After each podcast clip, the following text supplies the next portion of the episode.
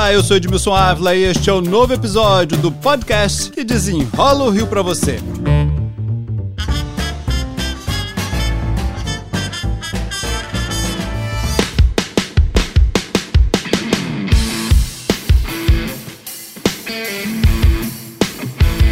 É fato que estamos falando mais sobre diversidade. Mas qual a realidade no mercado de trabalho para as pessoas negras? Para desenrolar esse assunto, meu convidado é Laser Pereira, que é consultor especialista em estratégias para promoção de diversidade e inclusão nas empresas. Laser, muito obrigado pela presença, hein? Eu que agradeço, Edmilson. Olha, quem participa aqui com a gente também é o editor do podcast, Felipe Magalhães. Oi, Felipe. Oi, Edmilson, tudo bem? Obrigado pelo espaço mais uma vez. Ah, vamos lá. Mas é, vamos começar falando aí. Eu quero falar da dificuldade para chegar ao mercado de trabalho, que não é só entrar ali, né? Nós temos ainda um caminho que é a escolaridade e tudo mais. Queria ouvir você sobre essa análise aí da dificuldade e também da inclusão no mercado de trabalho. É verdade. Bom, batendo a foto hoje, 2023, o que a gente tem é o seguinte: nós temos 56% da população negra no país, mas eu só tenho 5% de executivos negros. E se você pegar todos os indicadores, desemprego, informalidade, os negros estão sempre numa posição de maior vulnerabilidade, né? Então há um, alguma coisa errada, né? E a gente precisa trabalhar para corrigir isso. Com relação a essa questão da escolaridade, vou trazer um dado: a política de cotas completou 10 anos ali no, no ano passado, né? E a gente tem uma. Eu entrei na, na universidade em 1998, só tinha 5% de negros, tá? Em 1998. Agora, no ano passado, bateu 53% de negros. Então, quer dizer, em 20 anos, a gente deu um salto na representatividade de pessoas negras. Gostaria até de fazer um paralelo aqui agora sobre a questão das cotas que você está falando, né? Porque a gente sabe que a cota é um mecanismo de reparação histórica e a gente vê que a diversidade está aumentando no mercado de trabalho.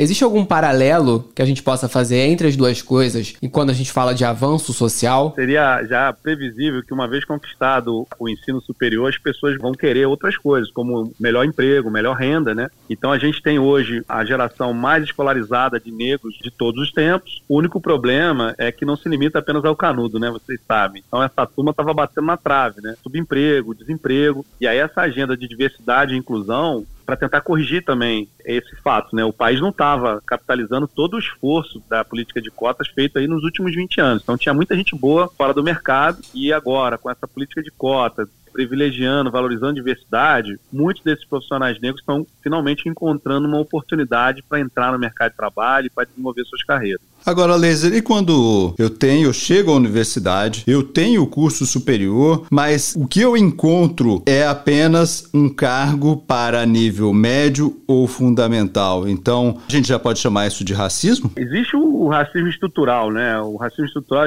é simples de ler, a gente associar o seguinte, ele grita, né, em alto bom som que os negros são inferiores, submissos, subalternos e não confiáveis. Isso deriva todos os problemas que nós temos na sociedade. Né? Então, há sim muito preconceito. 60% dos profissionais negros reclamam de racismo no ambiente de trabalho. Então, o ambiente ainda é duro, é hostil. Você tem piadinha, você tem comentário pejorativo, você tem efetivamente a discriminação que não faz com que os negros não consigam crescer nas suas carreiras. Né? Isso de fato existe. Né? O que a gente está trabalhando agora do outro lado na solução é fazer a ponte entre as organizações e esses talentos negros. As empresas falam, ah, mas onde estão os talentos negros? A marca empregadores canais da, da empresa não alcançavam esse público e agora a gente está construindo as pontes para que isso aconteça. Dois, a gente precisa preparar melhor as pessoas para o mercado de trabalho, preparar essas pessoas para uma carreira no mundo corporativo. Lembrando que muitos são os primeiros a ter um, a botar o pé na universidade e o primeiro a ter um crachá, uma carreira numa empresa. A família inteira sempre rodou na informalidade, agora essa menina tem a chance de construir uma carreira, carreira corporativa. Isso é um processo muito novo. Agora, como que a gente faz da parte das empresas para ir além do marketing da representatividade? Para a gente de fato ver uma pessoa negra alcançar um cargo de gestão, alcançar uma direção? O que, que as empresas têm que fazer para que isso na prática se traduza, né, num ambiente de trabalho, numa, num ambiente social melhor colocado. É, o que a gente está falando é diversidade de pensamento, formar times diversos para você poder criar umas soluções mais inovadoras, mais robustas, holísticas. É a benefício de você valorizar a diversidade. O desafio é construir um negócio inclusivo para abraçar toda essa diversidade, né? Porque essas pessoas precisam se sentir bem, precisam ser elas mesmas, poder a oportunidade de crescer, ter um ambiente livre de qualquer tipo de preconceito e discriminação.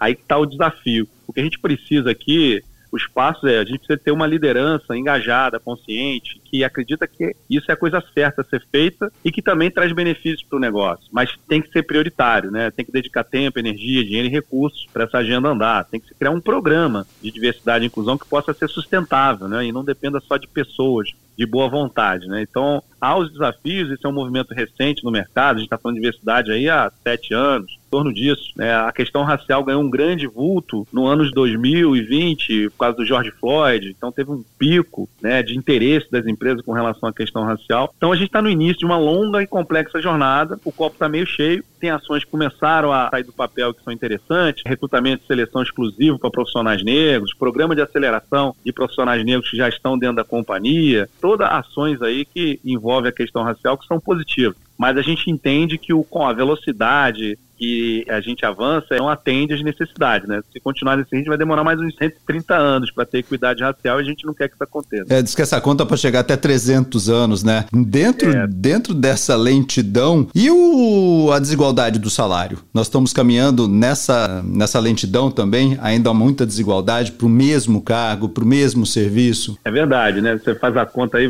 do homem branco para a mulher branca, você tem aí 25, 20, 25% de diferença, aí você pega para o homem negro aí você já tem 70 para uma mulher negra é quase metade do salário em relação ao homem branco. Isso é fato. A mulher é que mais sofre, né? A mulher negra. A mulher negra é a que mais sofre. Tanto que a gente diz, se você conseguir resolver o problema da mulher negra no Brasil, você resolve o problema de todo mundo, né? Porque ela é a que está mais em situação de vulnerabilidade em todos os aspectos. Ela ganha menos do que o homem preto e ela ganha menos do que o homem branco e a mulher branca. É isso? Exatamente. Ela sofre pelos dois lados, ela sofre pelo machismo que existe na sociedade e pelo racismo. Então ela tem a dupla camada aí de barreiras e preconceitos. Agora, num estado como o Rio, né, a gente vê que o jovem negro enfrenta muita dificuldade, principalmente se ele for das áreas periféricas, né? É como se ele chegasse na competição já de forma desigual, até mesmo numa entrevista de emprego que deveria ser algo simples. Que mensagem que a gente pode levar para essas pessoas? Cara, a gente não escolhe nem CEP, nem família, nem gênero, nem cor da pele para nascer. Agora, se você, assim como eu, né,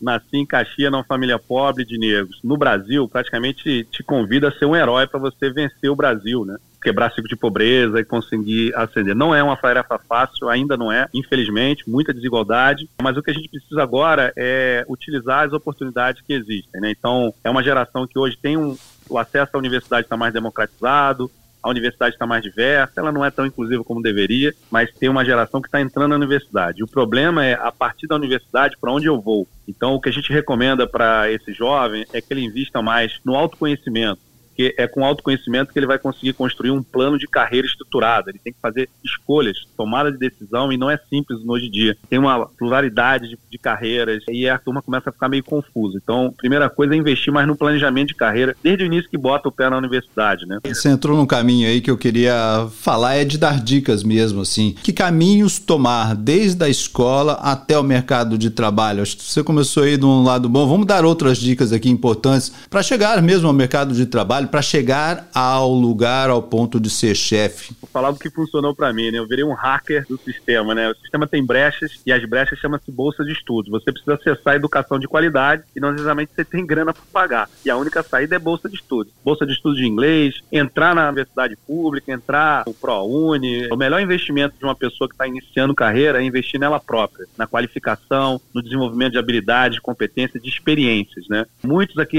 pô, mas eu não tenho experiência de trabalho. Cara, cara, você não tem lá uma experiência de trabalho para botar no currículo, mas você pode fazer um trabalho voluntário, você pode trabalhar lá na quitanda lá da sua família, você pode fazer o que, contanto que você desenvolva as habilidades de comunicação, de liderança, de trabalho em equipe, isso conta para o seu currículo e você deve se promover. A preparação, então, tem que ser diferente, né? É, porque o que acontece? A, a, faculdade, ela entrega competências técnicas, né? Só que o sucesso profissional não é só de competências técnicas. Você tem que desenvolver as competências comportamentais. Você tem que desenvolver, sobretudo, sabe o quê? Um mindset de pertencimento, de confiança, de crescimento. Isso, para mim, é o mais importante para a gente trabalhar, porque não é só com canudo que a gente vai resolver. Eu preciso dar asas para essas pessoas poderem sonhar alto, elas precisam sentir que a oportunidade é para ela. Do contrário, eu posso entregar uma oportunidade na mão e essa pessoa não pega, não, isso não é para mim, isso é demais, sabe? Isso a gente vê muito, né? Essa síndrome de impostor, essa autossabotagem, às vezes, prejudica muito. Então, confiança, mindset de pertencimento e crescimento para a turma ficar confiante e seguir. Aí é um bom plano, né? tem que dedicar tempo para desenhar um bom plano de carreira de um, três, cinco anos, para que ele possa direcionar os recursos, o dinheiro, o tempo, a energia na coisa certa. Né? E nós precisamos mais de políticas públicas para auxiliar a tudo isso, a essa grande vantagem, essa grande vontade né, de, de vencer? A gente precisa que todos os atores operem em prol do, do bem maior. Né? O que a gente precisa é de mais mão de obra qualificada, mais oportunidades para as pessoas conseguirem quebrar ciclo de pobreza da sua família, construírem carreiras bem-sucedidas. Isso é bom para a pessoa, é bom para a família, para o entorno, mas é bom para o país também. Laser Pereira, consultor, especialista em estratégias para promoção de diversidade e inclusão nas empresas. Muito obrigado pelos esclarecimentos aqui. Eu que agradeço, conte sempre com a gente. Obrigado. Felipe, obrigado mais uma vez. Obrigado, Edmilson. Este podcast foi editado e finalizado por Felipe Magalhães. E eu, Edmilson Ávila, toda semana desenrola um assunto aqui para vocês. Até o próximo.